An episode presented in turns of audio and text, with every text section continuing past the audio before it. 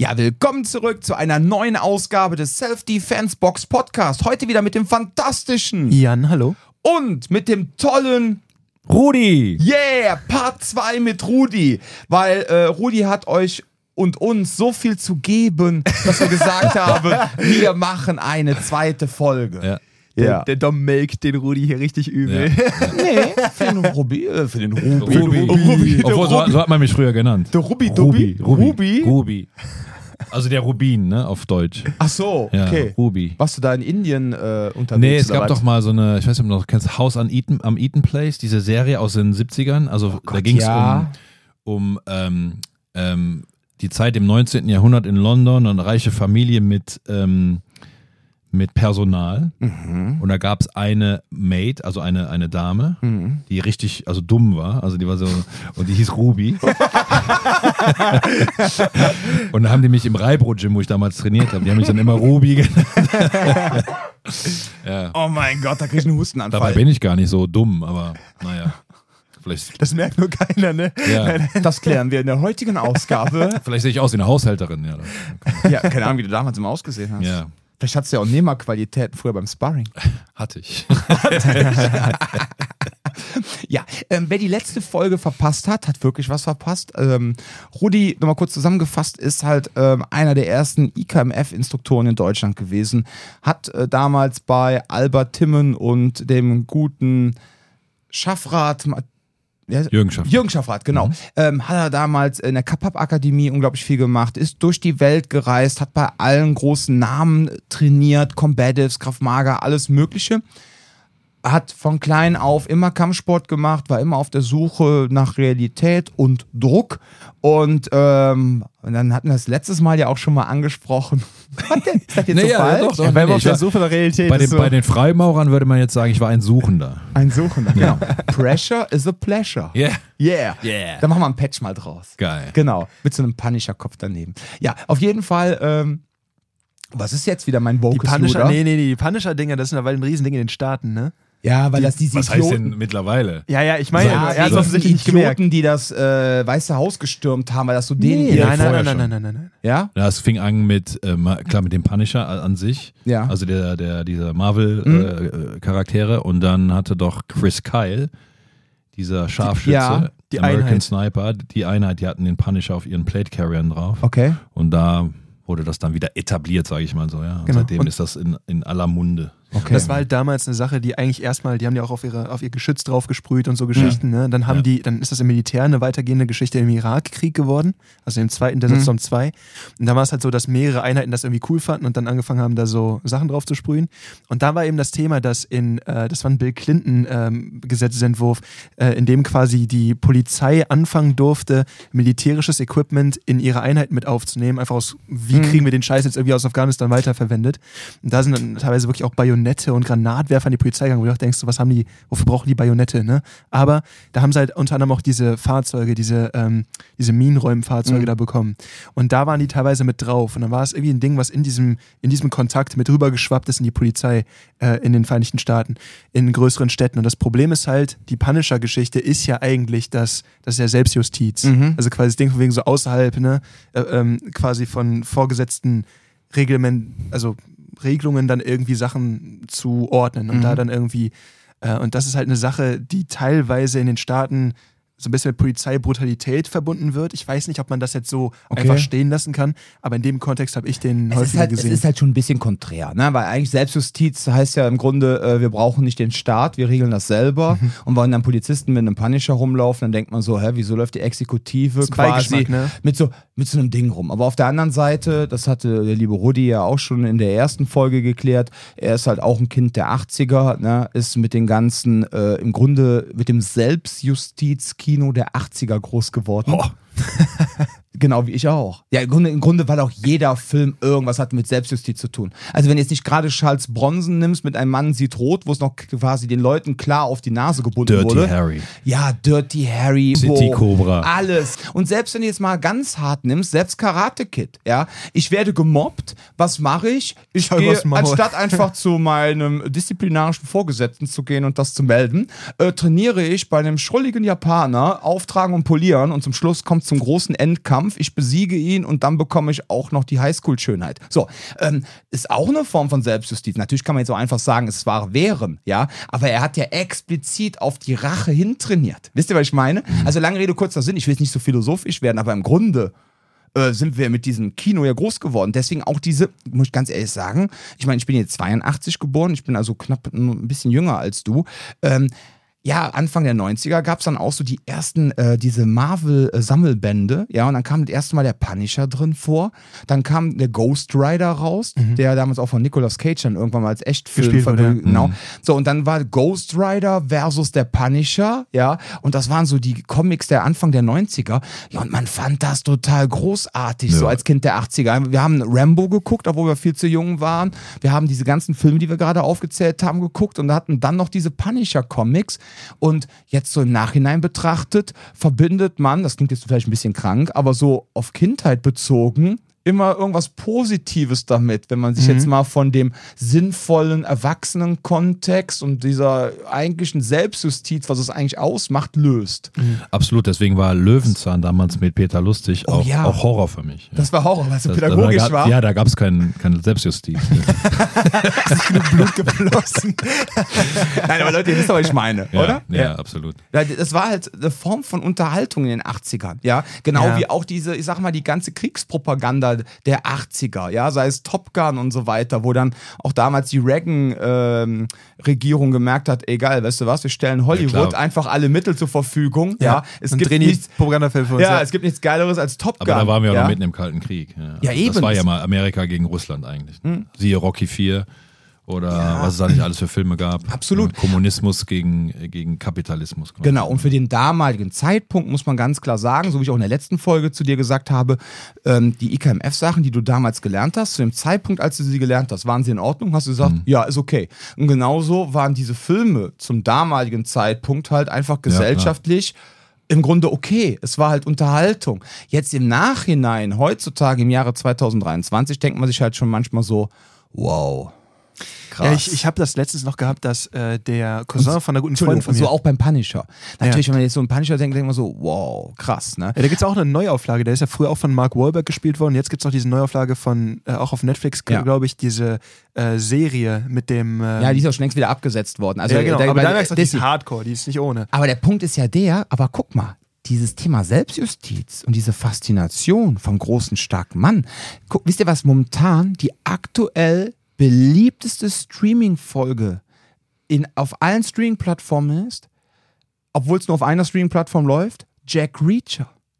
Das bricht gerade auf Amazon Prime alle Streaming-Rekorde. Nicht Yellowstone? Nein. Obwohl Yellowstone ist ja. Yellowstone ähm, auch gut, ne? Yellowstone Ja, ist ja vor, ähm, auf Paramount Plus, ne? Ja, also ich guck's auf ähm, Amazon, guck ich's. Ist das auf Amazon? Okay, Ja gut, ist ich, ja auch aber egal. ich musste dafür Aber zahlen. Also. Jack Reacher, und was ist Jack Reacher? Es ist auch schon wieder Selbstjustiz. Ja, er Die war mal Staffel ist Soldat. Selbstjustiz. Auch davor die Staffel ist Ja. Selbstjustiz gewesen. Es ist immer so dieses Ding, ja, warum übergibt er das nicht einfach? Warum übergibt ja, er das weil nicht er einfach ist nicht? doch MP. Zumindest, Nein, Ex. Ja. er ist ja, kein ja, Soldat mehr. Er ist Ja. kein Teil der Exekutive mehr und regelt die Ja, aber die selbst. fragt ihn ja, ich weiß ja nicht. Aber dann sind wir auch direkt bei dir. Dann haben wir einen super Übergang, weil dann sind wir nämlich auch direkt beim Übergang. Obwohl ich muss das noch dazu Achso, äh, sagen, ne, ja, ich war ja auch mal Türsteher, ne?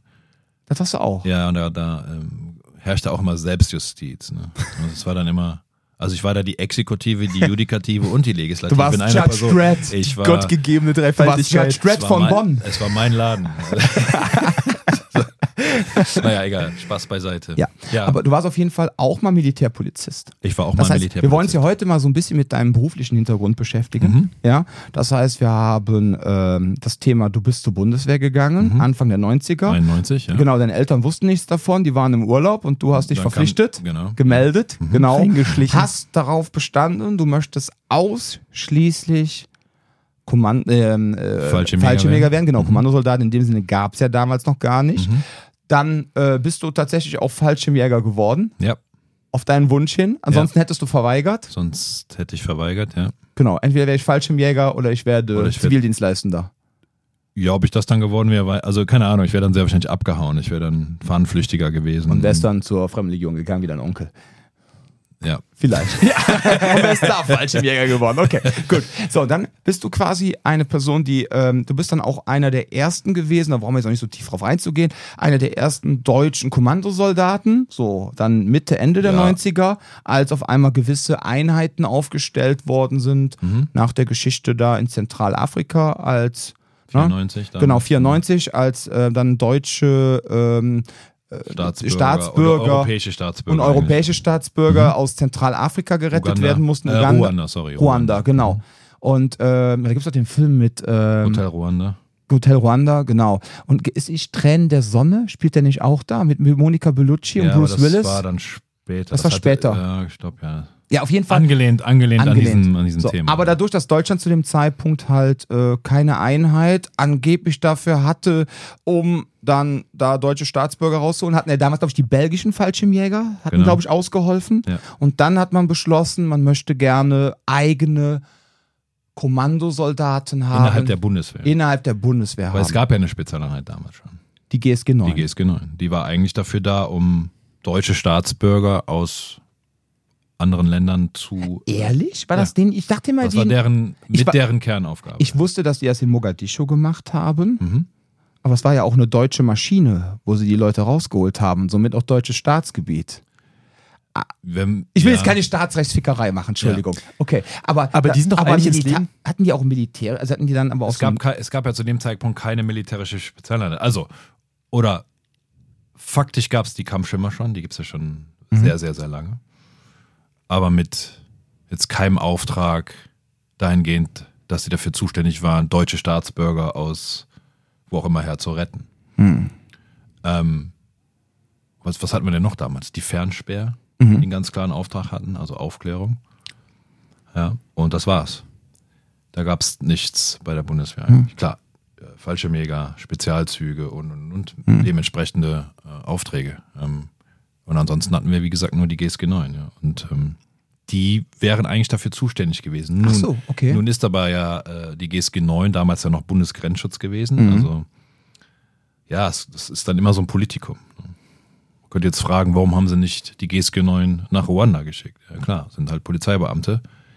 Aber ich glaube, aber lage mich jetzt nicht fest, Mhm. das Gesetz hätte es aber zulassen können. Also ich bin mir sicher, wenn der Bundeskanzler damals gesagt hätte, wir schicken die GSG 9 nach Ruanda, wäre das, glaube ich, kein Problem gewesen. Warum sie es nicht gemacht haben, keine Ahnung. Keine Ahnung. Ich weiß von dem Konflikt in Ruanda, wie ist das eigentlich so gekippt, dass dann im Endeffekt da deutsche Involvierung nötig geworden ist? Also militärische Involvierung. War es ja so nicht. Es war eine Blauhelm-Friedensmission, Mhm. geführt, ach ja, sorry, ich muss wieder näher ans Mikro. Ja, bitte. Ähm, geführt durch einen kanadischen General damals Mhm. mit eben belgischen Kommandos oder Fallschirmjägern, die dort stationiert waren. Ja. Weil da gab es halt diese, diese Unruhen, Hutsis gegen die Tutsis. Mhm. Jetzt weiß ich gar nicht mehr, welche der beiden die dominierende waren, aber eine von den beiden hat die anderen ja unterdrückt Mhm, Und abgeschlachtet. und abgeschlacht. Also wirklich im wahrsten Sinne des Wortes. das war ein Genozid, ja. ja, die sind da rumgerannt mit Macheten und haben denen die Köpfe, Arme, was auch immer abgehakt. Ja. Und die Blauhelme haben dann, das ist Die damals ein das- Camp gewesen. Oder Genau, wie? die sollten das dann Okay. irgendwo regeln, aber es kam nicht mehr von Seiten der UN. Damals noch Kofi Annan als Generalsekretär hat das immer hm, rudimentär behandelt, will ich mal sagen. Also dieser General damals, traurige, traurige Figu- Figur auch, der hat immer um Hilfe gebeten. Mhm. Die wurde ihm verwehrt. Und ähm, der Mann hat zum Beispiel zwei Selbstmordversuche hinter sich, weil er nicht mit der Schande leben konnte, obwohl er nichts dafür konnte. Mhm. Aber Kofi Annan hat ihm einfach keine Hilfe geschickt. Ja. Und dann ist das Kind in den Brunnen gefallen. Und dann sind ja auch ein paar draufgegangen, mal unabhängig von den ähm, Menschen, die dort gelebt haben, sondern auch äh, belgische Kommandos, ähm, Europäer. Ja. Mhm. Das war jetzt nicht so toll. Nee. Das heißt, das Camp wurde angegriffen. Das war dann der. Naja, es war ja überall, es war das ganze Land. Das Ja. ganze Land. Dann, ich weiß jetzt nicht mehr, wie die Hauptstadt heißt in, in Ruanda, aber ähm, da war natürlich das meiste los. Ne? Mhm. Okay. Ja, und dann hatten halt die Belgier, die Deutschen, Staatsbürger Genau. gerettet. Und dann sagte die Regierung, Mensch, warum haben wir denn nicht selber irgendeine Einheit, also eine Mhm. militärische Einheit, die das kann? Und wir hatten zu dem Zeitpunkt, so fing das ja bei mir auch an, wo ich Fallschirmjäger war, da gab es die sogenannten B1-Kompanien. Mhm. Die hatten da schon den Kommandogedanken. Also es waren eigentlich die Kommandokompanien innerhalb der Fallschirmjäger. Da Mhm. gab es das KSK noch nicht. Und ähm, die gab es jetzt auch gar nicht so lange. Ich lass mich nicht lügen, die sind, glaube ich, 92 oder 93 aufgestellt worden, bis dann das KSK dann kam, 96. Und naja, hatten ein anderes Training, also es gab ein Auswahlverfahren, äh, es gab ein anderes Training, anderes Equipment, aber immer noch rudimentär. Ich mag das Wort irgendwie. Du kriegst ein T-Shirt von mir, steht rudimentär drauf. Aber wir machen das dann so wie in so einem Recht, in so einem, ähm, in so einem Duden. Ja. Weißt du so? Ja, ja, diese Rudimentär, Rudimentär. rudimentär und dann diese. Erklärung. Ja, genau. genau. in Lautschrift auch. In Lautschrift, ja, machen wir. Geil. Besorge ich dir. Geil. Kriegst du von mir, Jungs. Super. Ähm, genau. Und da gab es ja dementsprechend noch keinen Auftrag so richtig. Also es gab da noch ein, Le also fast jede, jede äh, Fallschirmjäger-Einheit hatte so eine Kommandokompanie. Und ah, schon alles so lange her, also nagelt mich nicht fest, die, Nee, die. Zuhörer da draußen, aber da gab es auch Lebach. Und ich glaube, die waren dann auch damals in Somalia, damals, wo wir, da hatten wir den ersten Auslandseinsatz so mit nach dem äh, Zweiten Weltkrieg, wo dann die, ja, da wurden Brunnen gebohrt, gebaut, wie auch immer, und dann waren die falsche Mega dort und haben das mit abgesichert quasi. So, also das war auch zu, zu der Zeitpunkt, wo Black Hawk Down äh, passiert ist. Ja, im weil, der, weil da gab es nämlich die Anfrage damals von den Amis, ob die Deutschen da nicht helfen können.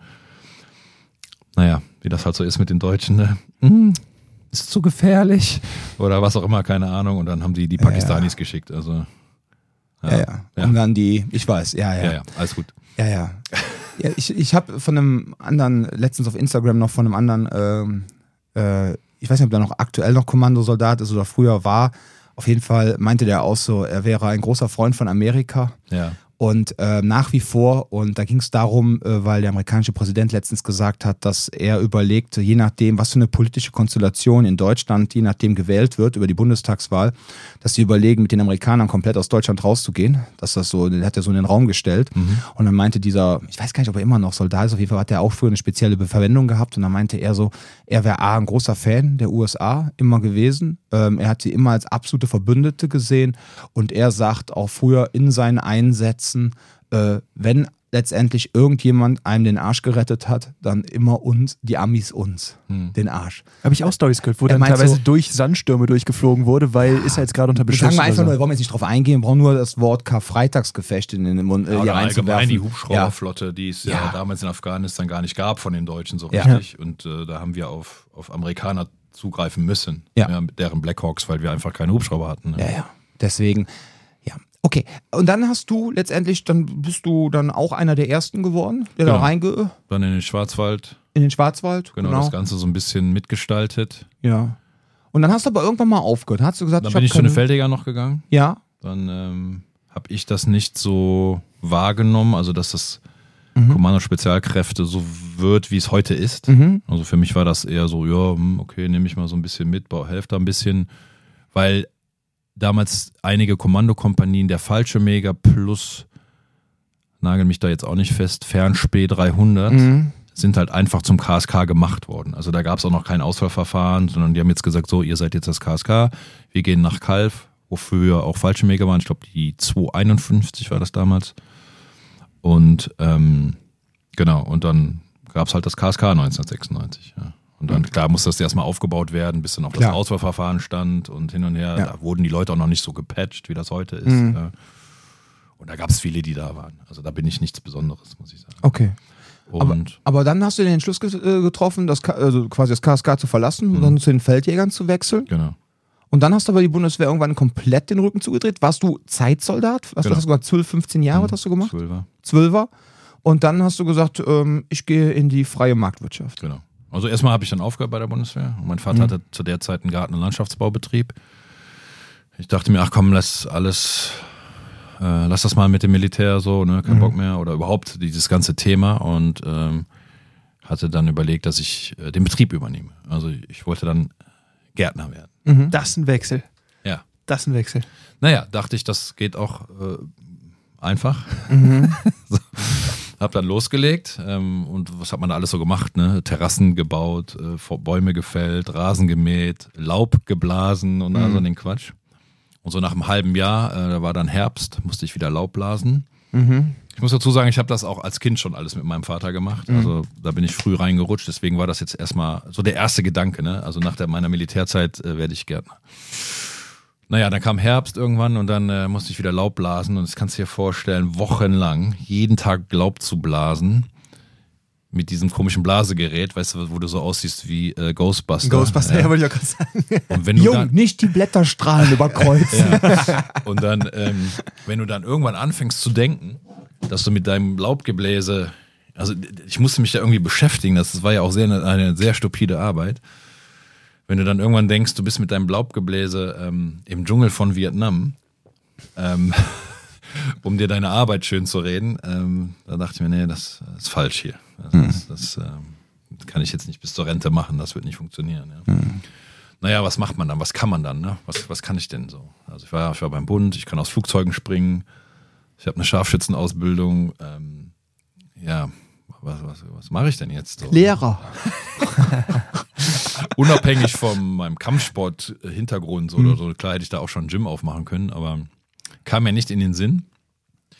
Und dann bin ich irgendwie in die private Sicherheit reingerutscht hier in Deutschland. Also wie so oft. Also da enden oft viele äh, Soldaten oder wie auch immer, die gehen dann in die private Sicherheit. Ich glaube, Entschuldigung, das, ich glaube, das war aber auch so die Zeit. Wir reden ja jetzt von, lass überlegen, war 91 Ja, plus Anfang- 12 sind zwar an 2003, Ja. wo natürlich auch das Thema privates Contracting natürlich auch sehr, Naja, da war das noch nicht so. nicht so, erst nee, so das, später. das private Contracting oder andere würden sagen, die Söldnerei. ja. Ähm, das kam erst so 2004, 2005, klar, Mhm. durch Blackwater, kennt jeder noch. Mit Afghanistan hat er so richtig angefangen. Ja. Irak, ne? Irak, ja, Afghanistan. nee, Afghanistan fing das so an. Blackwater hatte da schon Aufträge, allerdings auch mehr im Bereich Ausbildung. Die haben da die Grenzpolizei in Afghanistan ausgebildet. Mhm. Und das war noch nicht so in der Öffentlichkeit. Ich meine, Söldnerei gibt's ja schon ewig. Ja. Ja, mit das älteste Mit Gewerbe das der älteste Welt. Gewerbe und ich glaube, in der Neuzeit war das sehr bekannt, so sagen wir mal zwischen den 50ern und Anfang der 90er, also gerade hier so Afrika, Hm. äh, so Firmen wie Executive Outcome, Sandline, das würde ich jetzt nicht sagen, aber das hier so Angola-Krieg, äh, Hm. äh, Rhodesien damals noch, Südafrika, äh, wo auch diese ganzen alten Filme noch herrühren, weißt du noch hier, äh, die Wildgänse kommen und Hm. sowas, ja, das ist ja so aus der Zeit. Sehr romantisch, dachte ich dann auch immer. Mhm. Ja, Und ähm, na egal, ich bin dann ganz normal hier in die Sicherheit reingerutscht, also in Deutschland. Ähm, dadurch, dass ich Militärpolizist war, musste ich nicht diese komische äh, Sachkundeprüfung nach Paragraph 34a Gewerbeordnung machen, Ach so. sondern ich hatte ja eine dementsprechende Ausbildung, Mhm. also auch was Recht und so angeht. Ja, und da bin ich, ähm, habe ich dann als erstes für so eine Sicherheitsfirma in Düsseldorf gearbeitet, äh, die damals Stefan Raab und Oliver Pocher ähm, quasi begleitet haben, so will ich es mal nennen. Personenschutz ist das ja nicht, eher Begleitschutz und auch quasi im Studio auf der Schanzenstraße, also hier TV Total äh, abgesichert haben und Viva, genau, Viva damals auch noch.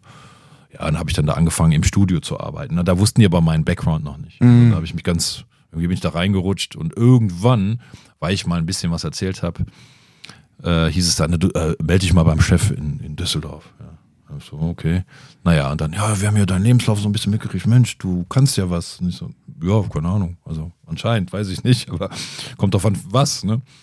Naja, und dann war da die erste VOG-WM zu dem Zeitpunkt. Und dann haben die, haben die gesagt, ah, alles klar, du fährst mit zur VOG-WM und machst gleich den VIP-Bereich. Was auch immer das bedeutet, ne? Ich dachte, oh geil, VIP, also cool, ne? Extra eine neue Sonnenbrille gekauft. Und dann kam ich da an, ja, kalt. Es war ein Zelt, ein VIP-Zelt und ich musste draußen am Eingang stehen äh, und war quasi ein besserer Türsteher, wenn man es so will. Und dachte mir, was eine gequirlte Scheiße. Ey, der hat So. gelesen, du bist ausgebildeter Scharfschütze. Er kann, Ja. Der kann drei Tage im Schnee liegen. ja. Na egal, so habe ich dann Elton, Pocher, Raab so, Ja. so ein bisschen kennengelernt und dann wurde das immer mehr, immer mehr. Dann haben die auch gesehen, Mensch, nee, der hat Potenzial, der muss was anderes machen. Wir hatten damals noch einen Kunden äh, aus dem nordafrikanischen Bereich. Dann habe ich äh, die Familie da immer betreut hier in Deutschland. Ja, das war alles schön, aber nicht, was ich so richtig wollte. Also im Medienbereich und so, das, ja, viele wollen da rein und ist alles cool und Sonnenbrille und Knopf im Ohr. Ähm, aber ja, ist auch sehr oberflächlich und die Menschen haben mir einfach nicht gepasst. Naja, dann, klar, 2-1 Afghanistan lief ja schon, dann kam 2-3 Irak und dann kam das so langsam auf 2-4, 2-5 mit diesen sogenannten Contractern, also Blackwater ganz groß. Und dann meine ich, dann habe ich mir mal angeguckt und dachte, ja, da muss ich hin. ne? Das ist genau das, also quasi Soldatenleben privat. So, da, da muss ich Mit hin. bequemeren Betten. Mit, Na, Ich stelle mir das immer so vor wie Soldaten, aber mit mehr Luxus. So stelle ich mir Nein, das da vor. kommt, nein, nein, nein, nein, da komme ich gleich zu. das kommt dann auf, drauf an, für wen du arbeitest. Okay. Also das, da gibt es schon Unterschiede. Also ob du für Amerikaner arbeitest, für Briten oder das ist schon nicht, also ist schon ein Unterschied. Ja, ja, ja, ja. ja, Okay. ja. Naja, auf jeden Fall dachte ich, oh, geil. Ähm, das mache ich auch. Wie komme ich jetzt dahin? Ich hatte keine Ahnung, außer ja, man, hat, man hörte äh, den Namen Blackwater.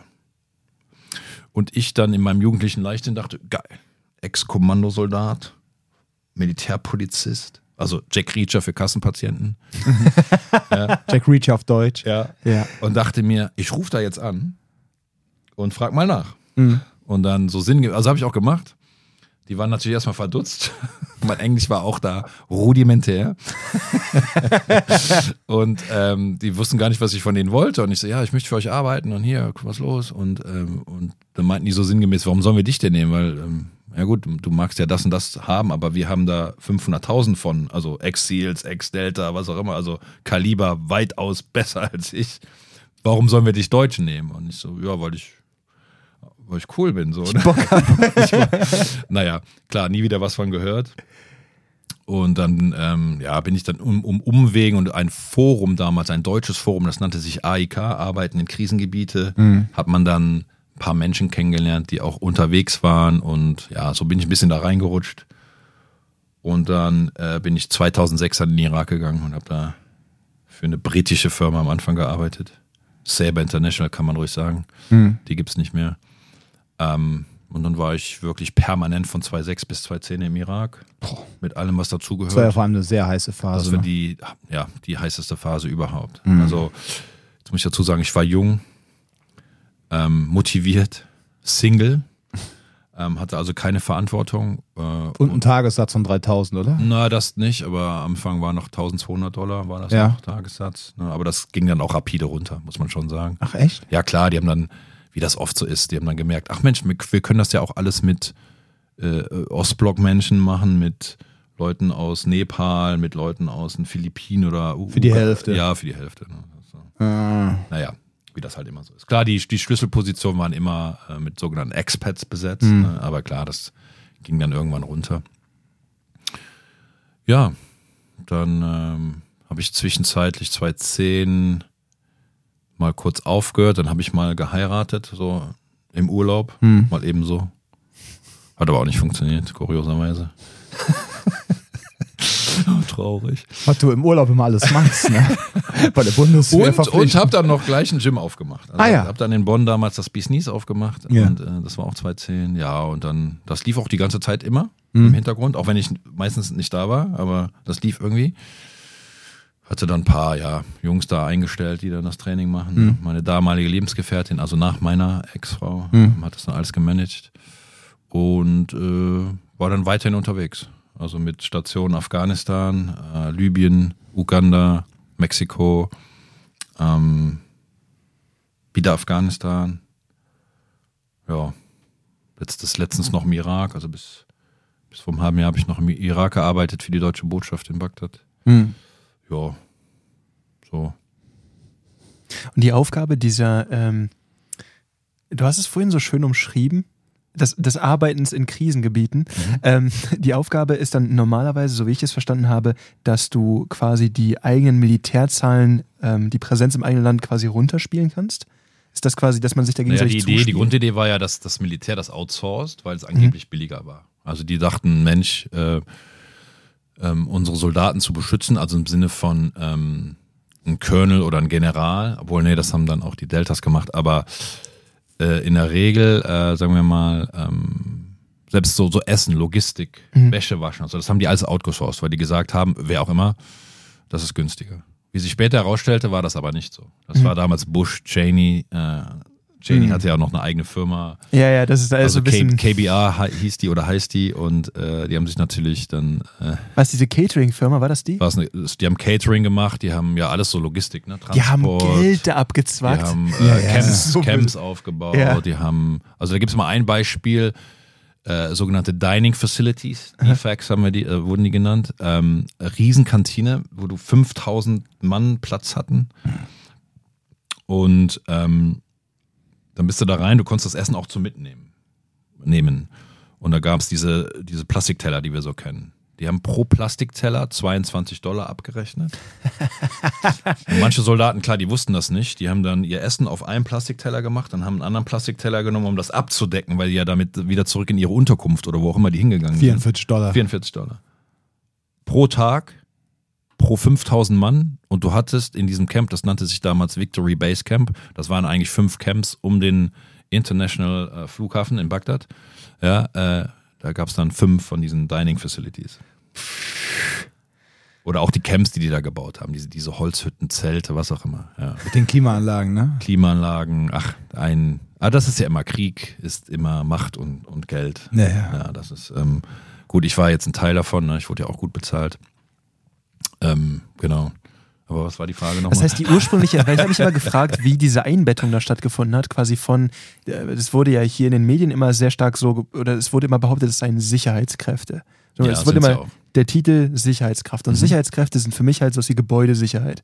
Mag sein, dass es jetzt, oder vielleicht so die Personenschutz auch, ne? Aber Mhm. die äh, Aufgaben dieser, dieser Kräfte waren da ja teilweise andere. Da geht es ja darum, dass die. Äh, Ist das so? Ich habe den Eindruck gehabt, dass diese Kräfte auch aktiv in Militärmissionen unterstützen. ja, das behauptet man. Achso, okay. Das behauptet man, okay. Also der, der Kerngedanke war eben genau, Schutz von Facilities und Personen im Endeffekt. Oder auch Konvois. Also das war so ein, ein Konvoischutz war ein Riesending. Vieles wurde natürlich mit Helikoptern gemacht. Also du musst dir vorstellen, im ganzen Irak gab es ja sogenannte FOBs, also Forward Observation, Observation Bases oder auch größere Camps. Die mussten ja quasi beliefert werden, also mit banalen Dingen wie Klopapier als Beispiel. Ja. Wie hat man das da hinbekommen? Und Hubschrauber ging nicht immer, so viele Hubschrauber gab es vielleicht auch gar nicht, also wurden dann sogenannte, also diese Konvois dahin geschickt. Also wirklich zehn LKWs beladen mit was auch immer, Klopapier. Klopapier oder äh, Protein Powder oder ähm, was auch immer die brauchten. Und sollen die ohne Whey-Protein machen? ja, ihr, ihr werdet lachen. Also da war ich mal in einem FOB, äh, wie hieß das noch? FOB Eden in, in Al-Hid im Sunni Triangle, am sunnitischen äh, Dreieck. Einer der gefährlichsten Plätze überhaupt damals. Und ähm, da haben wir auch mal, also da bekamst du in einem kleinen PX, also PX sind so diese, diese steuerfreien äh, Supermärkte, die die Amis immer mitbringen, wo du vom Fernseher über einen Mustang Proteinpulver, Playstation, Fernseher, alles kaufen kannst. Klar, in diesem FOB, da lebten vielleicht 300 äh, Menschen. Das war jetzt nur so eine kleine Holzhütte, aber du bekamst da eine Playstation. Immerhin, ne? Und das musste ja be beliefert werden. Und dann, äh, klar, gab es dann Konvoischutz. Das heißt, diese zehn LKWs wurden dann von vier, fünf äh, Trucks, Panzertrucks mit Maschinengewehr und allem drum dran, wurden die dann halt beschützt. ne? Das war so eine Aufgabe. Personenschutz, sogenanntes PSD, Private Secu Security Detail nennt man das. Ähm, klar, Personenschutz in all seinen Varianten, aber eben im, im High-Profile-Bereich oder ja im High-Risk-Bereich. Ne? Also wirklich bis an die Zähne bewaffnet, mit allem drum und dran, gepanzerten Fahrzeugen. Äh, meistens drei bis vier Fahrzeuge, um eine Person zu bewachen. Das heißt, im Endeffekt wurden dann auch schon irgendwie militärische Funktionen übernommen, aber es ging dann eher um sowas wie Konvoischutz, um, Genau, es um war- Support und Das muss man ganz klar sagen, das war eben diese Schutzsache, ähm, also auch sehr defensiv. Also Mhm. Es ging nicht das, darum, dass du aktiv Eine Stellung einnehmen eine solltest. Stelle einnimmst oder äh, aktiv aufklärst oder was auch immer. Und da war der Gedanke halt, dass dieses gesamte Konstrukt irgendwie günstiger wäre, als die eigene Armee Genau. dafür einzusetzen. Genau. Ah, okay, weil ich habe mich immer gefragt, wie dieser Sprung irgendwie stattgefunden hat. Von, okay, jetzt auf einmal hast du quasi ein Repertoire von so und so viel tausend Leuten, die darüber geschifft werden, die eigentlich halt mittlerweile Staatsbürger sind, ne, die Mhm. nicht mehr aktiv im Militärdienst sind, Ja. die dann aber andere Verträge haben. Ja. Und da habe ich halt immer gemerkt, später irgendwann, Mhm. ähm, das ist dann wahrscheinlich schon ein anderes Stadium dieses Konfliktes gewesen. Aber irgendwann konntest du natürlich als Regierung auch sagen, ja, wir haben ja nur noch so und so viel tausend Soldaten da, weil der Rest ist ja eben Sicherheitskräfte. Das ist ja eben nicht mehr dasselbe. Äh, du musst nicht mehr vor deiner eigenen Bevölkerung Du meinst, dass verantworten. das so ein Politikum war? Genau. Sozusagen, ah, wir haben ja gar nicht mehr so viele Leute. Sonst weil sind du deine ja. Soldaten abziehen kannst, dafür aber mehr Söldner Klar, bezahlen also kannst. man muss ja überlegen, ne, wie viel, es sind ungefähr 5.000 bis 6.000 Soldaten gefallen Ja. im Irakkrieg. Also im Krieg selbst ja gar nicht. Der Krieg hat ja offiziell nur drei Monate gedauert. Ja, also, Ach, das war das, wo nachher dann mit dem Mission Accomplished auf dem. naja, das genau. Das war ja, die sind da einmarschiert 2003 und dann drei Monate später, ich glaube im März sind sie durch einmarschiert und drei ging ja Monate recht später schnell. war das ja eingenommen und dann ging ja der Konflikt erst richtig los. Das war ja, ging ja Die erst so richtig los. Insurgency-Geschichte. 2004, genau, die Insurgency-Geschichte und zwar mit dem Incident ähm, Blackwater Mitarbeiter in Fallujah, Fallujah quasi äh, überfallen, tot gemacht, durch Fallujah gezogen und dann an der Brücke brennend aufgehangen. Ich weiß nicht, ob ihr die Bilder noch im Kopf habt. Ja, leider das, schon. das war so die Kehrtwende damals. Also weil du konntest zwei, drei noch, also gleich nach dem Krieg konntest du in Basra in Bagdad, konntest du noch äh, ein Eis essen gehen in der Innenstadt. Ja. Das war nicht super gefährlich. Ja. Und mit diesem Incident ist, kam die Kehrtwende im Endeffekt. Und das war so um 2,4 herum. Und das ging, ja, ich würde mal sagen, bis 2,8, 2,9 hielt das so an. Ne? Ich finde das so krass, weil das ist in Afghanistan eine ähnliche Geschichte gewesen mit dem allerersten Afghanistan-Einsatz, der quasi britische und russische Involvierung noch hatte. In den was da auch 80ern. so war.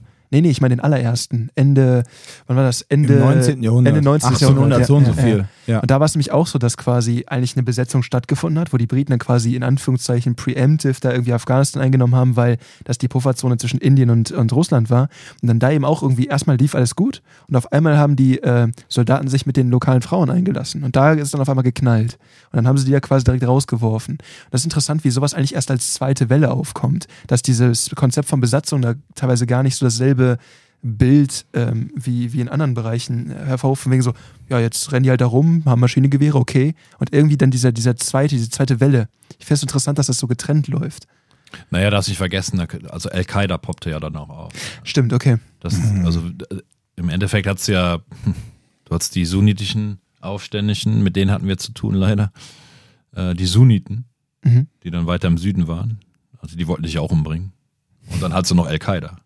Und dann hat sie noch diese ganzen Trigger-Happy Am Americans, die dich vielleicht nicht sofort als Personenschutzkonvoi erkannt haben, weil wir ja auch Low Profile manchmal unterwegs waren Ja, ja. wir zu schnell waren, deren sogenanntes Markerpanel, also so eine neonfarbene Fahne nicht so, so direkt gesehen haben oder den Konvoi von den Amerikanern nicht sofort gesehen haben und die haben dann direkt auf uns geballert. Ja. Klar, weil die, jeder hatte Angst vor Selbstmordattentäter, die Ja. zu nah an den Konvoi rankamen. Also mit anderen Worten, in, zu der Zeit wollte dich irgendwie jeder umbringen. Ja. Das war schon ähm, plus dann noch die ganzen Raketenangriffe. Also Bagdad damals, äh, damals noch International oder Green Zone, dann wurde es ja umgetauft in International Zone, also da, wo die ganzen Botschaften auch stationiert waren, relativ sicher, aber die Aufständischen wollten halt immer die ähm, Botschaft der Amerikaner treffen mit irgendwelchen Mörsergranaten und Raketen. Und das, äh, also es gab Tage, da hast du am Tag 60, 70, 80 Raketen, Mörser gehabt.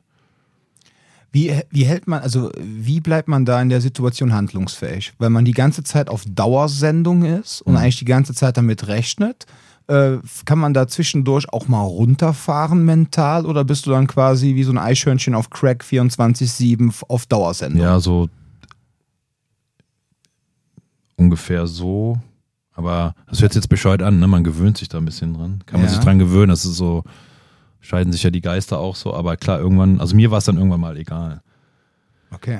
Du musst dir vorstellen, ne, wo das da war in der International Zone und dann kommen dann die Raketen rein. Also das, es kommt dann ein Alarm. Ne? Also ein Riesen, also so ein, so ein Ton und dann äh, quatscht da einer ins Mikro und sagt hier Alert, Alert, bla bla bla. Und äh, klar, weil die, die, um, die Umge äh, Umgebung der Green Zone natürlich gescannt haben. Also sobald irgendwo eine Rakete losgeht oder ein Mörser, nehmen die das wahr und dann geht der Alarm los. du Aber es kann- gab noch keine das Abfangsysteme. kann keiner erstmal abfangen. Nee, wir hatten kein Abfangsystem. Also doch, es gab eins, ich weiß nicht mal, wie es hieß. Ähm, ja, so eine Art Riesenmaschinengewehr, was dann quasi die Raketen abschoss. Da gibt es einen Mhm. Namen für, ich habe es aber für C, C-Rap, C. ja, die mit irgendwas. diesen Leuchtspur geschossen, ne? Genau. Ja, ja. Ähm, ja, aber die haben da nicht immer super funktioniert. Also und ähm, klar, und das Prozedere war dann Alarm, Alarm, Alarm, dann Helm an, äh, Plattenträger an und dann zum nächsten Cover rennen. Also Duck Cover haben wir die genannt. Das waren dann so kleine Betonbunker, die eigentlich überall standen. Hm. So, jetzt mach das mal 60 Mal am Tag. Also du sitzt in deinem Büro, Das war zermürbend, oder? Alter. Oder du stehst gerade unter der Dusche oder bist am Pennen oder was auch immer. Und irgendwann habe ich mir dann jetzt nur für mich gedacht, ist ja Schnauze voll. Ich dusche weiter. Ich dusche weiter. Weil selbst wenn du in so einem Bunker bist, die waren ja jetzt nicht groß, wenn du da einen direkten Treffer hast, Mhm. ähm, auch schwierig. Da dachte ich mir, ja gut, ich weiß, es hört sich jetzt so heroisch Nee, an und so, nee, aber ich hatte irgendwann, nicht. ich hatte einfach mal keinen Bock mehr. Ja. Ich hatte einfach keinen Bock. Aber ich finde äh, auch dieses Rausfahren, wenn man jetzt zum Beispiel weiß, okay, ich mache jetzt, äh, ich sichere jetzt da einen Konvoi ab. Ne? Ich finde, das ist halt ein sehr schönes Beispiel auch dafür. Wir haben da in der ersten Folge gar nicht drüber, so wirklich drüber gesprochen, dass äh, vor allem Zivilisten ja immer so unglaublich darauf stehen, äh, oder viele, so bei Polizisten oder Soldaten zu trainieren, weil sie irgendwie die Hoffnung haben, dass deren äh, mögliche potenzielle Wehrfähigkeit sich auf sie überträgt. Jetzt ist aber die Sache einfach die, und das sagen wir halt auch schon in gefühlt, äh, jetzt ist schon die 92. Folge, in gefühlt 91 Folgen, dass man, und das ist halt jetzt für mich jetzt einfach mal interessant, von jemandem zu hören, der auch wirklich aktiv im Kriegseinsatz war. Ähm, wir sagen immer zu unseren Kunden, Leute, in der zivilen Selbstverteidigung ist es so, du läufst irgendwo durch die Gegend und eigentlich rechnest du mit nichts Schlimmes. Außer du läufst jetzt abends nachts durch Bonn-Tannenbusch heutzutage, dann kannst du davon ausgehen, da passiert irgendwas. Oder durch Chorweiler oder was weiß ich. Aber grundsätzlich, wenn du irgendwo in einem friedlichen Viertel lebst, gehst du erstmal von nichts Bösem aus, du bewegst und jetzt kommt auf einmal irgendwas, es passiert etwas, du wirst überrascht, dass jetzt irgendwas passiert und dann versuchst du handlungsfähig zu bleiben und versuchst aus der Situation rauszukommen, versuchst zu fliehen, versuchst zu vermeiden und vielleicht dann notfalls auch zu kämpfen. Jetzt ist aber dieses Mindset aber eigentlich vom Polizisten oder halt jetzt Soldaten oder Contractor, im Grunde werden die ja irgendwo hingerufen, ja, Weil es knallt. Weil es knallt. Ja. Ähm, das ist ja vom Mindset her eigentlich was komplett anderes als jetzt bei dem Zivilisten. Jetzt nicht dieses unbedingt dieses handlungsfähig bleiben, aber ihr wisst ja, dass möglicherweise was passiert. Ähm, wie ist das jetzt, wenn ich in so einem Jeep, Auto, was auch immer sitze und ich weiß, es könnte jetzt jeden Augenblick was passieren? Äh, Was geht da einem durch den Kopf?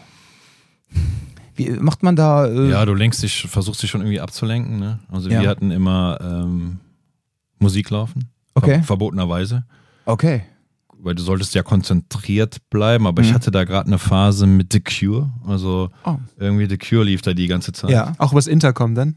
Ich meine, das über Ja, diese. erstmal nur, aber wir haben dann später. Rudi hat laut gesungen. Ja, aber manchmal sind wir auch so durch Dörfer gefahren, wo die uns einen Stinkefinger gezeigt haben und so, weil wir ja die Besatzer waren. Und dann haben wir einfach, äh, wir hatten so eine Außensprechanlage, das heißt, wir haben dann das, die Musik laufen lassen und dann einfach das Mikro dran gehalten und dann konnte das jeder draußen hören. So, das war so unser, wo wir quasi den Stinkefinger gezeigt haben, einfach so. Okay. Mit Aber Cure. ja, woran denkt man da? Das ist schon, also, du musst dir vorstellen, du wusstest ja, wo du lang fährst. Hm. Und jetzt sagen wir mal, da gibt es einen Ort 150, 180 Kilometer nördlich von Bagdad, äh, Bakuba. Hm. Wenn du da durchgefahren bist, dann wusstest du, du wirst dort angegriffen. Also 100 Prozent. Und es ging nicht immer da, also nicht immer so komplexe Angriffe. Manchmal ähm, schmissen die eine Granate oder dieses sogenannte Small Arms Fire heißt, die haben uns dann mit Gewehren oder so einfach beschossen. Was hört sich jetzt für den normalen Zuhörer oder Zuhörerin so an? Krass boah, an. Krass. Aber wir saßen ja in gepanzerten Fahrzeugen. Da gibst du einfach Gas und fährst weiter. Okay. Na, Es sei denn, es ist ein riesen komplexer Angriff mit, mit einer IED, also eine, eine Roadside Bomb. Äh, Das Auto wird angesprengt, wir sind blockiert. Dann kommen die plötzlich von allen Seiten und fangen an zu kämpfen. Klar, das ist eine ganz andere Geschichte. Ähm, ja, was denkst du da? Also es gab dann Phasen, wo du ein bisschen relaxter warst, weil du wusstest, wir fuhren jetzt gerade durch so eine Wüste und ob, obwohl da immer was passieren kann, also Roadside Bombs oder äh, sogenannte VBATs, Vehicle Borne IEDs, also das heißt äh, Selbstmordattentäter mit Fahrzeugen, wo, wo das Fahrzeug einfach voll mit, mit Sprengstoff war, da hat man natürlich Angst vor, logischerweise. Also es, jederzeit zu der Zeit hätte was passieren können. Ja. Selbst äh, auf der Straße lagen Müll, äh, Tüten, tote Kamele, Esel, also wo hätte alles drin sein können, was ja auch schon passiert ist. Ja. Die haben das wirklich überall hingebaut. Die waren ja so kreativ, die haben Bauschaum genommen und haben daraus Felsen kreiert und haben da den Sprengstoff reingebaut mit Infrarot, mit Bomben, die über Handy äh, quasi angesteuert wurden und also wirklich, die waren sehr, sehr kreativ. Um Funkgeräte waren auch so ein Thema, ne? Naja, Das hatte ich zumindest irgendwie mal mitbekommen, dass es gerade bei den äh, SAS-Soldaten der Australier, hatte ich da mal äh, ein Interview gehört, wo die halt meinten, so, bei uns war quasi freigegeben, jeder mit so einem speziellen Typ Walkie-Talkie ist quasi, darfst drauf schießen. So wurde das äh, in, dem, in dem Interview erklärt, weil die halt meinten, das könnte einmal sein, um eine Position zu melden, aber einmal eben auch, um irgendwas auszulösen. Genau, genau, genau.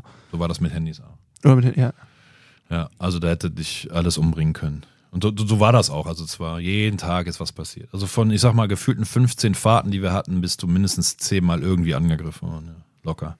Und ja, woran denkst du da? Ne? Kriegst du dich darunter gar nicht. Also du bist eigentlich ständig unter Anspannung. Aber es gibt halt Momente, mh, das ist ja ähnlich wie auch in der Selbstverteidigung. Man sagt immer, man hier äh, Color Code, ne, man soll Mhm. auf Gelb bleiben. Ja, das kriegst du auch hin, aber das Gehirn schaltet irgendwann ab, weil du kannst nicht Permanent auf Gelb. sein. permanent auf Gelb sein. Das funktioniert nicht. Du wirst dich irgendwann mal ablenken lassen müssen sogar. Das macht das Gehirn einfach automatisch und das ist in der Situation genauso.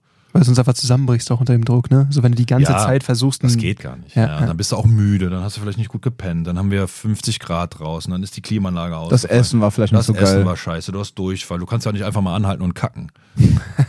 ja. Also entweder, nee, ist kein Scherz. Wir Nee, hatten, wir hatten ich. Shitting Bags im Auto. Das heißt, wir haben dann im Auto gekackt teilweise. Ja.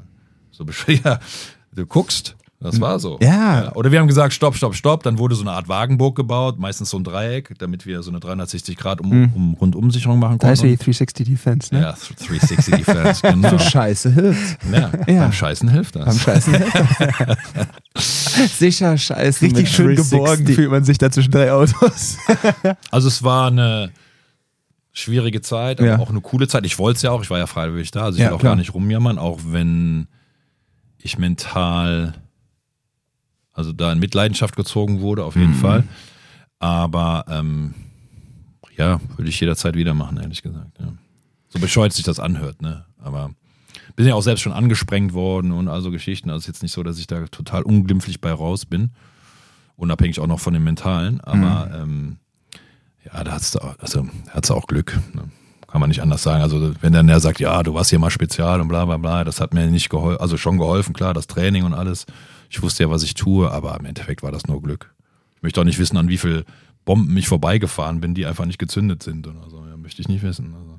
Und wir hatten ja jeden Tag diese sogenannten INT-Reports, also Intelligence Reports, wo du ja sehen konntest, was in der Gegend, wo wir operiert haben, äh, los war. Ach du meine Güte. Ey, ich, ich schick dir mal einen. Also, Ja, du hast mir auch mal, da warst du in Afghanistan, da hattet ihr auch gerade wieder einen Raketenangriff. Das war, glaube ich, in der Zeit, wo auch die deutsche Botschaft mal wieder äh, weg, oder die amerikanische Botschaft mal wieder weggesprengt worden Ja. ist. Da hat sie mir per WhatsApp ein paar Bilder geschickt. Also jetzt nichts, was, wo irgendwas jetzt Schlimmes mit Menschen zu sehen ist, aber da war irgendwas, wo du meinst, oh, wir hatten gerade wieder Raketenalarm. Da warst du aber gerade in, in Kabul. was kann sein, ja. Ja, ist auch jetzt schon wieder Jahre her. 19? Ja. Ja, das war, glaube ich, äh, Green Village, da sind wir angegriffen worden. Ja, Also, genau. unser Camp ist da angegriffen Richtig, ist worden. das Camp angegriffen worden, ne? Da Ja. sind die. Da haben die die äh, an der Hauptstraße gelegen, Jalalabad Road, Hm. haben sie die T-Walls weggesprengt. Also da haben- sind sie mit einem Traktor oder LKW mit 800 Kilogramm Sprengstoff, haben sie äh, die Mauer ah, nicht weggesprengt, aber zumindest ein Loch reinbekommen. Hm. Gegenüber war noch eine Tankstelle, die ist gleich mit in die Luft gegangen. Hey. Und äh, zu dem Zeitpunkt habe ich mit meiner Lebensgefährtin gequatscht, äh, per, per Videochat. Und dann machte das natürlich einen riesen Bumm. Und meine Unterkunft war nicht so weit von dieser Mauer entfernt, also in der sogenannten Yellow Zone. Hm. Und dann bin ich doch mal einfach gegen den Schrank geknallt. Und Internet war sofort weg. Hm. Meine damalige Lebensgefährtin hat das dann natürlich mitbekommen. Ja. Und dann hat es knapp 42 Stunden gedauert, bis ich mich bei ihr melden konnte. Boah, das muss Horror sein. Naja, das war Krass. so. Also, klar, wir haben es gut regeln können. Also, ich will jetzt nicht ins Detail gehen. Nee, nee, um Gottes Willen, alles gut, Aber, aber, ähm, ja, ja, für sie war das Horror. Ja, definitiv. natürlich.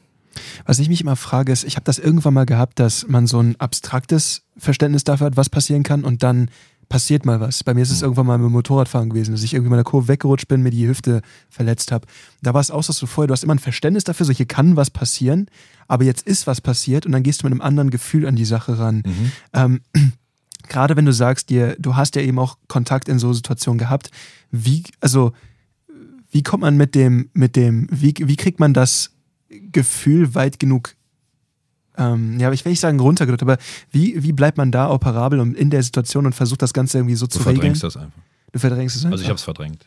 Okay. Was sich dann später gerecht hat, weil das kam dann irgendwann alles raus. Ja. Speziell dann, wo ich wieder zurück war, ähm, bin ich zu einem richtigen Arschloch äh, avanciert. Also meine damalige Lebensgefährtin hatte kein leichtes Leben mit mir. Ich habe es nicht verstanden. Für mich war es alles normal, ja, ein Arschloch zu sein. Ähm, ich habe mich über alles aufgeregt. Ich wollte jeden äh, auf die Schnauze schlagen. Bis hin, dass ich mir sogar selbst äh, mal die Kugel geben wollte. Also ich habe das war nicht, also ich keine Ahnung, wo ich war. Ja. Und leider hat meine damalige Freundin das nicht so verstanden. Also ist ja logisch. Ne? Sie hat nur gesehen, boah, äh, was ist denn das für ein Arsch? Mhm. Ja, also, sie hat das nicht verstanden, dass ich eigentlich krank bin Mhm. und äh, mich dann zum Psychologen geschleppt oder so. Ne? Das zog sich dann echt so noch zwei, drei Jahre hin. Ja, und dann ist das so komplett eskaliert und ja, mit allem drum dran. ne? Das heißt, eigentlich bist du quasi in so einem Dauerzustand immer noch vom Weggucken und solange sich das quasi weiter zieht, ist alles, was von außen kommt, ein Impuls zu viel. Und dann ist, ist man extrem schnell gereizt und hat gar nicht die, die, die. Naja, ähm, ich war ja nicht mehr in der heilen Welt. Also so Hm. bescheuert sich das anhört, das hatte mir auch mal ein Psychologe gesagt. Also ich war ja wieder zurück. Und du musst dir vorstellen, vom Mindset war ich hier oben. Was wollen die Ameisen hier in Deutschland mir denn erzählen vom Leben? Mhm. Ihr regt euch alle auf über, das Sonnenstudio ist zu, mein Fingernagel ist abgebrochen, bla, bla. ihr habt doch überhaupt keine Ahnung vom, vom richtigen Leben. Mhm. Und so bin ich auch durch die Welt gegangen. Ja. Für mich waren das alles Ameisen. Mhm. Ja, so und da, ich konnte da nicht leben. Ich musste wieder in meine heile Welt. Also ich musste wieder zurück in den Krieg. Deswegen hat mich das ja auch immer wieder dahin gezogen. Mhm. Total unverständlich für den normalen Menschen. Ja. Der Psychologe sagt es zwar klar, macht Sinn irgendwie, aber ist nicht normal. Ne? Ja, ach, okay, danke. Ja, ich weiß, damals warst du extrem gereizt. Ich habe das gemerkt. Da Ja. war doch damals beim ersten Lockdown, hatte ich dir doch eine WhatsApp geschrieben und geschrieben, ey Alter, deine äh, Facebook-Werbung läuft immer noch. Hm. Ja, du ballerst gerade Geld raus, aber wir, du müssen doch jetzt eh zumachen, ne? Baller das Geld nicht raus. Du bist doch auch komplett eskaliert. Ja, habe ich irgendwie falsch verstanden. Ne? Alles gut, Also ja, ja. unabhängig von Ja. der Gesamtsituation wegen Corona ja, Ja. auch schon, weil ich musste mein Gym ja auch ja, zumachen. ja. Äh, plus was in meinem Kopf so vorging. Richtig. Ähm, das hat ja, ja, da dachte ich so, oh Gott, was ist mit dem Rudi los? ne? ja. Der, du warst da wirklich auf 180 und dann habe ich dich auch in Ruhe gelassen, dachte so, okay, dem Zum Glück. Ja, ja. Dachte nur so, was ist denn mit dem? Aber das war halt dann, ne? Ja, das, das definitiv. aber dann Also- hast du auf jeden Fall eine Therapie gemacht.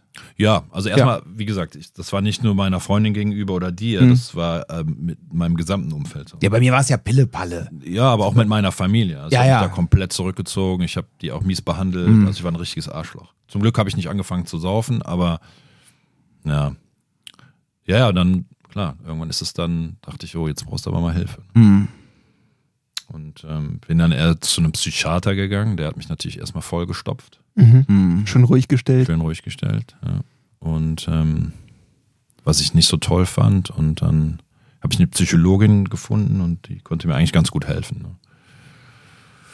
Ja, Ja, cool. Mittlerweile lebe ich damit. Ja. Also es ist nicht weg, krieg's ja nicht weg, aber äh, ich lebe damit. Ja, aber ich finde es cool, dass du das gemacht hast. ja, Dass du da was ja dass musste das, ich auch. Ich meine, dann ist eh, da war das Kind schon im Brunnen gefallen. Also getrennt Ja. und mein Gym verloren und alles. Also wirklich das, wie man sich das, wie man das so hört oder sich vorstellt. Ja. Ja. so und ähm, Ja, aber du hast ja noch ein paar Jahre vor dir, bevor du den Deckel zumachst. Ne? So, ich sag mal so. ne? Ja. Der Punkt ist einfach der, wenn du dann halt anfängst mit so einer Form von Selbstzerstörung, und Gott sei Dank hast du nicht angefangen mit Alkohol, was ja auch eine Form von Selbstzerstörung gewesen wäre, Ja. aber irgendwas wäre dann irgendwann mal gekommen. Ja, und Sehr dann. wahrscheinlich. Ja, und das. also entweder hätte ich einen umgebracht ja. oder ich hätte mich selber umgebracht. Ja, also genau. Das, das So. hatte ich wirklich. Und das wäre halt schade gewesen, weil du Ja. ein guter Mensch bist. Weißt du, was ich meine? Und das wäre echt, deswegen finde ich das großartig und finde das total klasse, dass du dann damals gesagt hast, pass auf, ich hole mir jetzt da die Hilfe. Ja. Mhm. Aber da musste einiges passieren, dass ich das. Ja. Ja, das ist, das ist ja auch immer das Ding, wenn Leute versuchen, andere Menschen zu retten, wo man sagt, weißt du was, wenn der noch keine Hilfe haben möchte oder die Das Person, dann geht's, dann geht's ihr noch nicht schlecht genug. Genau. Ja, Ja. das ist einfach so dieses Ding, man, man, äh, man, dieses auch, man, man kennt das auch manchmal so von Freunden, wenn sie dann ein, äh, über Jahre hinweg Energie ziehen und reden immer über ihren Scheiß, ja, aber keiner möchte wirklich was verändern, sondern die wollen immer nur ihren Müll abladen, wo du einfach Ja. nur denkst, geh doch mal zu einem Profi, ja, ich bin ja gerne für dich da, aber nee, nee, so schlimm ist es noch nicht, ja. So, und dann finde ich es immer gut, wenn dann Leute sagen, pass mal auf, mir geht's jetzt gerade so scheiße, jetzt muss ich wirklich mir Ja, ja, Hilfe aber das, holen. das dauert. Ja, das ist ein langer Also wirklich, Prozess. es gab wochenlang, habe ich mich zu Hause eingesperrt, dunkel gemacht. Ich habe nicht geduscht. Hm. Ich weiß auch gar nicht mehr, was ich da alles so gegessen habe. Der einzige Grund, der mich so am Leben hielt, war mein Hund, kurioserweise. Ja. Ja. weil die war da, mein Hund, Und auf dich angewiesen, ne? auf mich angewiesen. Mit der musste ich dann mal raus. Das war aber auch schwierig für mich. Ja, die musste gefüttert werden. Und ich glaube, wenn die nicht gewesen wäre, dann weiß ich nicht, was ich dann gemacht hätte. ne. Ich glaube auch, es geht nicht immer nur ums äh, schlecht genug gehen, sondern auch um zu verstehen, wo, wo sind da eigentlich Wege der Besserung. Also ich glaube nicht, dass es nur darum geht, zu denken, so, ah, mir geht's nicht schlecht genug, sondern es ist teilweise auch so eine Sache, wenn du halt sagst, okay, da zum Beispiel gibt es jemanden, der auf dich angewiesen ist, dann weißt du, okay, da ist eine Verpflichtung, das ist schon mal gut. Mhm. Ne? Weil wenn du eine Verpflichtung da hast, die du auch selber empfindest Ja. und wo du nicht einfach nur sagst, ja, das ist jetzt irgendwie fremdgesteuert, sondern du empfindest deine Verpflichtung, das ist schon mal gut. Und dann von dem Punkt aus halt eben anzufangen und zu sagen, okay, und jetzt muss ich einen Weg der Besserung schaffen, wie auch immer das aussehen muss. Aber dafür musst du erstmal daran glauben, dass es einen Ja, ja, geben kann. das- Ja. Deswegen, es geht nicht nur darum, dass es schlecht genug geht, sondern du musst auch ja glauben, dass es einen probiert. Weg der Besserung mein gibt. Umfeld hat es ja probiert. Ja. Ja. die waren ja trotz, also die waren nett, aber mir, Aber es wirkt dann mir übergriffig. ging das auf den Sack. Ja. Ja. Und das Ding ist, ich habe es ja verstanden. Ich habe ja irgendwie verstanden, ich brauche irgendwie Hilfe, aber habe es nicht angenommen. Ich Mhm. dachte so, mein Weg gerade so zu sein, wie ich bin, das ist so, ne, das bin ich. So. Ja. Verpisst euch alle. Ja. Ähm, Also fehlt dann Perspektive dafür, dass Absolut. es anders. Ja. absolut. Und ich glaube auch, dass in so gewissen Momenten, wenn du eh schon sagst, du warst da, ich, ich zitiere dich da jetzt hochnäsig, so, ne? Aber äh, dass wenn du in so einem Moment drin hängst und dann kommt jemand an und bietet dir Hilfe an, das ist ja Ja, auch so ein Moment, so, was willst du mir denn jetzt Genau. erzählen? So, Ja. ne? so Ameise, Ja, ja. halt deinen Mund. Krümel halt die Schnauze, wenn der Kuchen spricht, genau. Ja, ja. ja, ja klar. Und ich glaube, das ist eben auch noch so ein Thema von wegen, ja, ähm, das bekomme ich auch, das habe ich hier und da mitbekommen mit, mit, mit anderen Bekannten von mir, die auch in, in, in Gebieten waren, wo du merkst, dieser Bezug zu einem zivilen Leben, gerade wenn das sehr jung angefangen hat, dann fehlen da teilweise auch einfach Sachen, die, wo man gar nicht versteht, ja, das kann, das kann ja was Gutes für mich machen. Wie allein sowas wie, man geht abends irgendwie mal eine Runde Billard spielen oder so, ja, nee, brauche ich nicht, alles in Ordnung, wie auch immer. Ja. Und dann zu verstehen, nee, das macht ja auch Spaß. Ja, ja klar. Ne, und dieser, dieser Bezug fehlt ja dann teilweise. Ja, du musst dich eigentlich umprogrammieren. Ne? Ja. Oder jemand, der dir hilft beim Umprogrammieren. Ne? Ja. Für, dich war, für mich war immer nur Kampf. Mein ganzes Leben lang war, es hört sich jetzt bescheuert an, aber positiv negativ. Also es war immer negativ eigentlich. Ähm, also ich habe immer alles negativ gesehen, ne? kurioserweise. Ich habe mal einen Artikel gelesen äh, bei Soldaten oder auch bei Kindern, die in Kriegsgebieten groß werden, dass sich da auch die Hirnareale, die Hirnstrukturen so verändern, dass man letztendlich nur noch ähm, zu so einem Adrenalin-Junkie ist und im Grunde auch Adrenalin und Stress braucht, Ja, ja. um auch Ruhe zu bekommen. Ja, das, das war immer so, so. und das dass Krasse ist, das vererbst du, ne? Ja, ja, die ich Kriegstrauma. richtig krass. Ja, ja, dass du solche Sachen weitergeben kannst. Du, ja, du hast äh, in der Tochtergeneration von Leuten, die in Kriegsgebieten aufgewachsen sind oder äh, einen Großteil ihres Lebens da gelebt haben, die Tochtergeneration, die dann teilweise ohne diesen Konflikt aufgewachsen sind, also quasi irgendwo äh, durch Asylstatus in einem anderen äh, Land irgendwie aufgewachsen werden, selbst die haben diese Eigenschaften oft noch. Das heißt, du merkst einmal eine andere Verarbeitung von Adrenalin und halt, dass sich gewisse Hirnareale mit unterschiedlicher Prägung ausbilden. Das ist eine total schräge Geschichte. Das haben wir damals auch in, in, äh, in ähm, Biopsychologie besprochen, dass solche Sachen auch vererbbar Macht sind. aber aus Evolutionspsychologie, also Evo- Evolutionssinn absolut Sinn. Ja, nee, eigentlich Um nicht, das, ne? Nee, warum das weiterzugeben? Ja, dann um müsste das ja, über, ja, aber dann müsste das ja über erst ein paar Generationen laufen, bis irgendwann dann jemand irgendwie diese Reaktion hat Also und dann wird es weiter vererbt. Okay, deshalb meine Frage jetzt. Was ist das so spont das sind Spontanmutationen? Oder Ach so, sind, ich dachte, also, das wäre jetzt,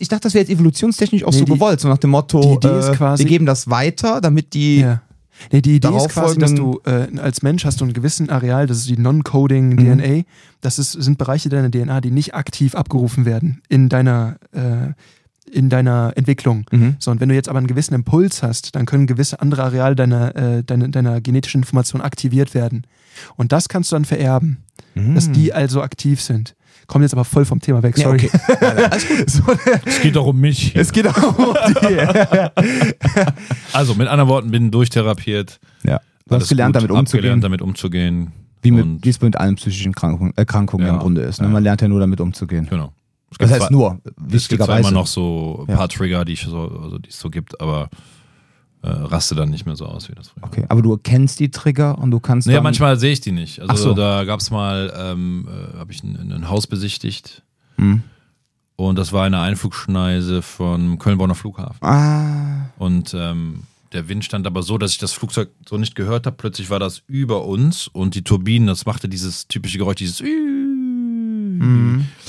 Und da äh, ist mir dann mein Herz in die, in die Hose gerutscht. Äh, Ich bin erstarrt, fing an zu schwitzen und meine damalige Freundin und die Maklerin dann so guckten mich dann so ent, entsetzt an. Oh, was ist los? Und die dachten, ich habe einen Herzinfarkt. Mhm. Naja, klar, das, das sehe ich nicht kommen. Ne? Das ist dann manchmal. Ähm, aber alles gut. Das dauert dann ein paar Minuten und dann ist es auch wieder gut. Sind diese, sind die, ähm, die Symptome, die in so Momenten eigentlich auftauchen, dieselben wie unter, äh, unter Gefahr? Oder sind das andere, die du tatsächlich gar nicht hast, wenn du Ich zum bringe die in Beispiel Verbindung. Also das ist nicht dasselbe, klar. Okay. Aber ich bringe das dann in Verbindung. Ne? Diese, Hm. Dieser Ton ja, hört sich auch so an, als wenn gerade eine Rakete über dir ist und schlägt Ja. gleich ein. Ne? So zum Beispiel. Oder auch Gerüche.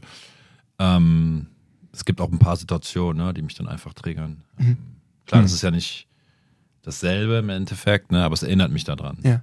Und Weil ich gerade die Erklärung so interessant fand, dass Ja. du meintest und dann, dann, dann du erstarrst, du hast diese, das sind ja genauso Dinge, die du eigentlich verbindest mit jemand ist in Gefahr und weiß nicht so ganz, Ja. wie reagiere ich da jetzt drauf. Und aber da hätte ich anders reagiert. das ist die Frage, Ja, ja, ob du sagst, in. Gefahr Ja. wäre das irgendwie einfacher für dich gewesen, Ja. mit dem Impuls Ja, umzugehen. aber das habe ich nicht erwartet Aha. mit dem Flugzeug. Ja. Bin ich ja beim Einsatz und sitze da, ne? Dann erwartest du dann das. weiß ich, oh, es knallt gleich hier. Und wenn es dann knallt, dann ist es immer noch ein Schock erstmal, aber dann funktioniert es halt einfach. Ah, okay, aber das Der hatte ich auch gehört bei, Kontext. bei Überraschungen. Ja, kommt das immer beim Kontext, klar. Da hatte ich auch nämlich, ähm, auch ein, das war jetzt ein Interview, was ich gesehen habe, das war jetzt nicht jemand, den ich wirklich kenne, aber der hatte auch erzählt, dass sein, ähm, jemand in seiner Einheit, die sind dann quasi spontan auch angesprengt geworden. Einer von den Wagen hat sich überschlagen und dann mussten die halt ähm, Deckungsfeuer geben und der eine ist auch einfach auf dem Boden eingefroren.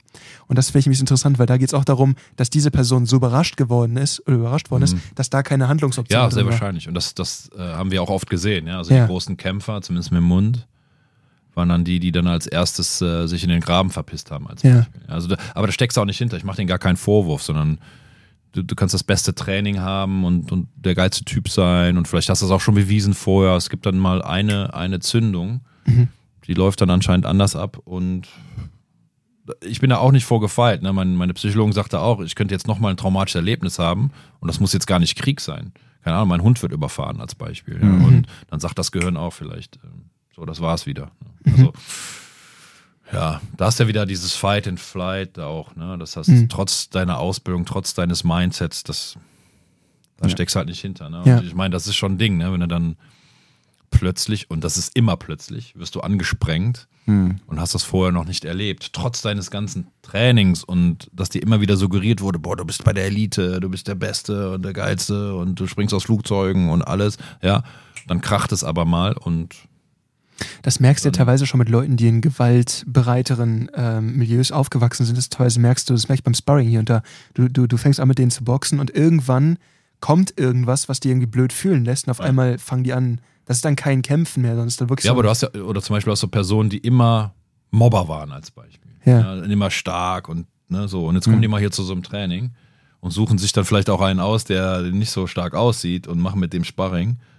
Ja, und jetzt haut der, der nicht so danach aussieht, haut dem einfach mal auf, auf die Nase. Dann ist der geschockt. Ja. Dann ist der erstmal geschockt. Damit hätte der nie gerechnet, ne? wie Tyson immer gesagt hat. Ne? Das, alle haben einen Plan, solange bis ich den dann in die Schnauze schlage. Bis den ersten, der Ja, ja. ist das so? Schlag Ja, ist ja auch so. Ja. Ja, genau. Ist ja auch so. So war ich auch, ne? Ich meine, vergiss nicht, ne? Elite-Soldat oder wie auch immer du das schimpfen magst, Kampfsport. Ich habe sogar noch mal Bundesliga Rugby gespielt Hm. eine Zeit lang, ja. Krass. Und ähm, Das hast du gerade so in einem Nebensatz gemacht. ja, ja, das, ist richtig äh, interessant. Ja, ja, in Bonn habe ich da mal auch, auch recht lange noch.